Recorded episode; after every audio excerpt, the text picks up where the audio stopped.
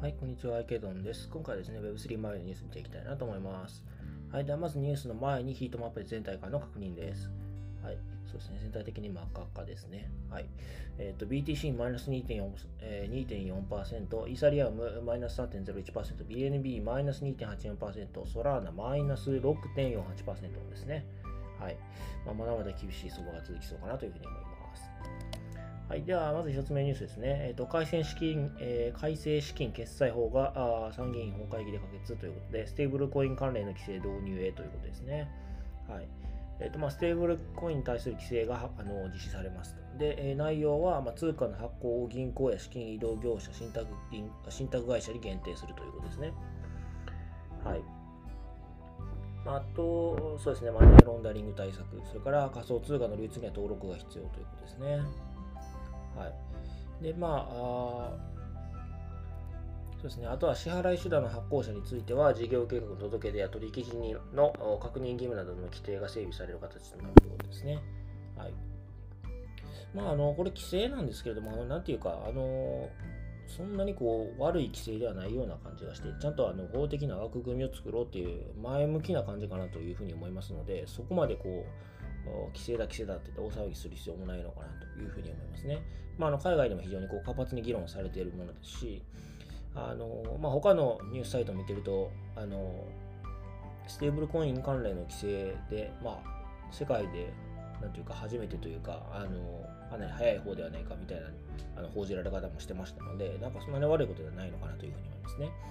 で、えー、と中身の部分について、あの金融庁から出てるあの資料の方を見てみましたというところですね。で今表示しているのがまあその PDF なんですけれども、えー、とまずあの日本においてはステーブルコインを大きく2つに分けられているみたいですね。あの1つがデジタルマネー類似型というもので、もう1つが暗号資産型というものですね。はい。で、暗号資産、まずは、あの後者の暗号資産型の方は、あのいわゆる海外でいうところのアルゴリズムです。あのアルゴリズミックステーブルコインにはなるかなと思いますね。あのテラ USD、まあ、ティッカーで言うと UST とか、あとは何ですかね、USDD とか、あの他にもありますよね。USDC と USDT とかではないものかなというふうに思いますね。アルゴリズミックステーブルコインってやつですね。はい。で、まあ、こちらは日本では暗号資産や金融商品として規律が行われるということのようですね。で、えっ、ー、と、こっちデジタルマネー類似型というのは法定通貨の価値と連動した価格で発行され、発行価格と同額で償還を約するものということですね。およびこれに準ずるものということで、あのまあ、まあ要するにあの、ちゃんと裏側に準備金があの同額積み上がっているものということだと思うんですね。USDC とか USDT とか、日本で言うなら、まあとまあ、JPYC、が、まあどこに入るのかというところかなとは思うんですけれども、まあ、あのアルゴリズミックステーブルコイン以外のものはこちらに入るのかなというようにこの資料では読み取れます。で、えーとまあ、こちらはデジタルマネー、送金決済の手段として規律が行われるということですね。はい、でデジタルマネー類似型というのはあのイコール電子決済手段とも言うみたいですけれども、でまあ、今回はこちらのそのデジタルマネー類似型、まあ、つまりあの裏側に準備金がちゃんと積み上がっているものの発行者を銀行、資金移動業者、並びに信託会社とするということですね。それから、えーと、仲介者は電子決済手段と取引業者ということになりまして、えー、まあ、利用者保護の観点から、まあ、ネロン対策、等の必要な対応を行うということですね。はい、であと、先書いたように事業計画のなんだ、えー、事業計画の提出とか、ああとは取引時の確認義務の規定が整備されるということのようです。まあ、あの世界的に問題に UST で問題になったのはこっちのアルゴリズミックステーブルコイン、日本でいうと暗号資産型と言われるものかなと思いますので、まあ、今回はあまり関係がないかなと。まあ、要するに USDC とか USDT に似たようなあのちゃんと同額で償還ができるものの発行主体、それから、え仲介者に関する、まあ、規制を今回設けたということのようです。だから、まあ、ステーブルコインに対する規制といっても、ステーブルコインの中の、あなんていうか、一部類の発行者と仲介者をちゃんとこう定めたということと、まあ、それからそれに対して、えー、まあ、こういう義務、まあ、事業計画の提出とか取引の確認義務とか、まあ、そういった規定を設けたということのようですね。まあ、ちょっと JPYC がどちらに入るのかっていうのは、ちょっと私自身はあの完全には理解しきれていないものの、まあ、この1か2かって言われると、どちらかというと1なのかなというのが私個人的な見解ですね。というのも、アルゴリズムで価値を安定させてるとは思えないので、まあ、多分あの、確か JPYC 使った時も、あの銀行、JPYC が管理する銀行に送った金額と同じ額の JPYC が発行されていたと思いますので、まあ、どちらかというと1なのかなというのが私のあのこの資料を読んだ限りでの個人的なあまあ、見解ですけれども、まあ、ちょっと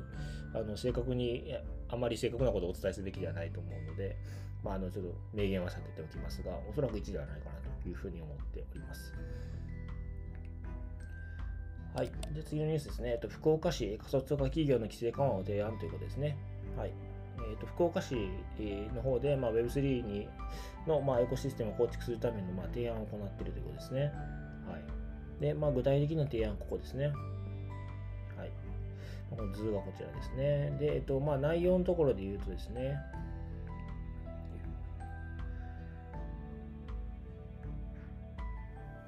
えー、そうですね。はい、ここですね。福岡市が行った提案は、提案された LP あ認定された LPS が仮想通貨を発行する認定スタートアップに出資できるようにすること、そして GP 及び認定スタートアップに対して仮想通貨交換業の許可を不要にするという内容だということで、はい、これやっぱやるべきですよね、まあ、間違いなく。はい、認定された LPS っていうのは投資ファンドのことですね。まあ、VC が作ったファンドのことなんですけど、これがまあトークンで、まあ、スタートアップに出資できるようにするということですね、一つ目が。で、および GP および認定スタートアップに対して仮想通貨交換業の許可を不要にするということですね。まあ、つまりスタートアップと、それから投資したファンドが、まあ、その、なんですかね、トークン、まあ、スタートアップ側はトークンを発行して、ファンド側はトークンを買う形になるわけですけれども、まあ、そのトークンの売買を行ってはいるが、仮想通貨交換業という、いわゆる取引所が取るような、あの、えー、なんていうんですかね、認定の許可、あのを必要としないということですね。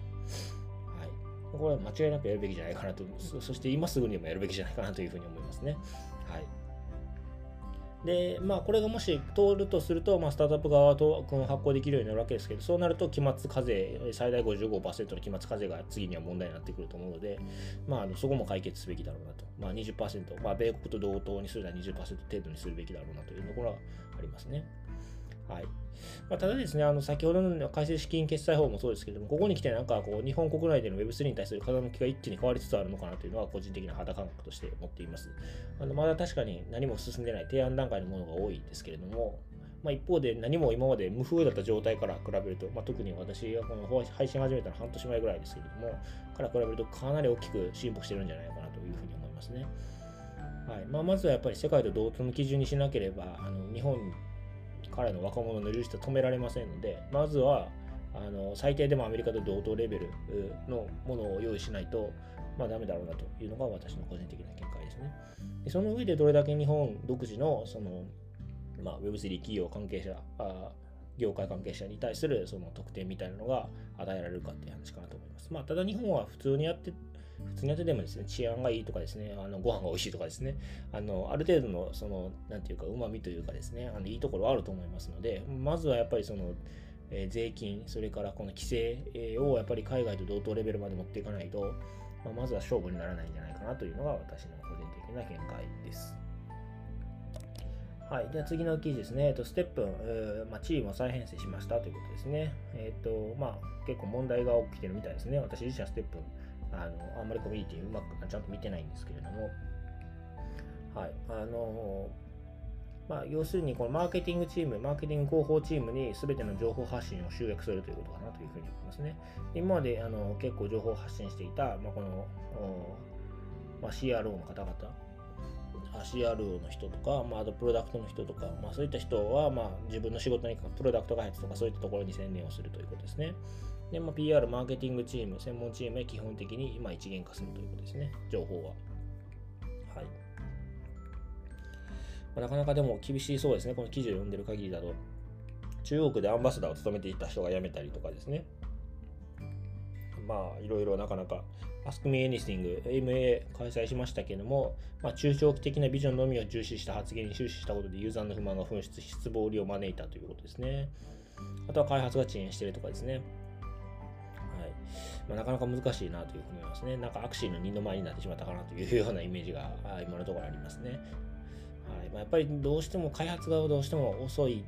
あのユーザーのその心の動きと開発のスピードが全然合ってないっていうのがやっぱりあるかなというふうに思いますね。なんでやっぱりある程度開発がきっちり進むまではあまりこうユーザーを煽ったりせずにユーザーの増加も抑えめにしてあのじりじりじりじりいくのが一番いいんじゃないかなとステップの学習みたいに途中で一気に跳ねてしまうと、まあ、やっぱり崩壊を招いてしまうので、まあ、やっぱり開発がもうある程度かっちりと進むまではあのあんまりこうユーザーに呼びかけたりはせずですね、青木らマーケティングとか打つことなくですね、じりじりとユーザー数を増やしていくのが重要なんじゃないかなというふうに個人的には思いました。はい、では次ですね、A16Z が、えーと、DAO のアメリカでの法的基盤の確立について提案をしましたということですね。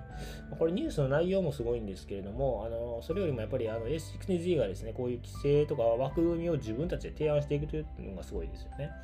まあ、ベンチャーキャピタルなんですけれども、あの一方であの規制当局にいた人間とか、そういった人間は A16Z 大量に採用しているんですよね。まあ、つまり自分たちが中心となって、まあ、法律基盤、まあ、そういったものを作って、で、その後に自分たちが投資したベンチャーを通らせるというようなイメージかなと。自分たちで道を作って、その道の上をベンチャーに歩いてもらうというような感じかなと思いますね。もうまさにこう、なんていうか、開拓者というか、先駆者というかですね、まあ、そういったところがこうすごく垣間見れるようなニュースかなというふうに思いますね。はい、で今回は DAO の、まあ、法的な課題の部分ですね。はい、で、まあ、この DAO をどういうふうに扱うのかっていうのは、まあ、いろいろあるんですね。まあ、この UNA という非法人非営利団体というものがあったりとか、あとは有限責任会社 LLC ですね。あとは有限責任協同組合 LCA という、まあ、どの、まあ、だから日本でいうところの株式会社にするのか、合同会社にするのか、あなんですかね。まあ、そういったあの、まあ、NPO にするのか NGO にするのかみたいなそういう組織の形態を法的にどの位置づけにするのかっていうことが、まあ、複数の選択肢があるわけですけれども、まあ、アンドリーセンとしてはこの非法人非営利団体 UNA という法人あの形態にするのが一番いいだろうということですね。はいで、えー、まあ、なぜかっていうと、まあ、米国及び外国の税法上の明確性、それから、えー、連邦政府及び外国政府からの侵害に対する保護ということですね。まあ、こちらが、まあ、やっぱり、えー一番いいんじゃないかということですね。まあ、やっぱり DAO が直面している問題っていうのはここですよね。法的欠如、法的存在の欠如、税金を払えない、無制限に責任を取られる可能性をっていうことですね。まあ、この3つがまあ大きな課題なんですよね。まあ、この辺を解決するのに UNA、非法人、非営利団体っていう、まあ、形態が一番いいんじゃないかということを提案しています。はい。まあ、なんかさすがアンドリセンというかですね、あのー、すごいですよね。自分たちは投資するだけじゃなくて投資した企業がちゃんと成長できるように法的な枠組み規制基盤に対しても積極的に発言していく規制当局の人間を採用して巻き込んで、えー、対話をしていくというところさすがだなというふうに思いますね。はい世界最強のベンチャーキャピタルという名は何だてじゃないなというのが、まあ、個人的な感覚ですね。もちろんその投資したあの実績だけで言うと多分アンドリスよりもリターン上げてるファンドって多分あると思うんですけれども、やっぱりその例えば、うん、タレントエージェンシーみたいなのを内部に持ってたりとか、マスコミみたいな機能を内部に持ってたりとか、規制当局者を雇って、えー、対話をしていくとか、まあ、こういった提案を行うとか、まあ、そのベンチャーキャピタルと言われるその投資以外の部分のバリューがやっぱりすごいですよね、アンドリーセンは。まあ、その凄さを垣間見れたニュースかなというふうに思います。はい。では、今回はこちらで終わりたいなと思います。よろしければチャンネル登録、フォロー、それから高評価の方をお願いいたします。はい。では、お疲れ様です。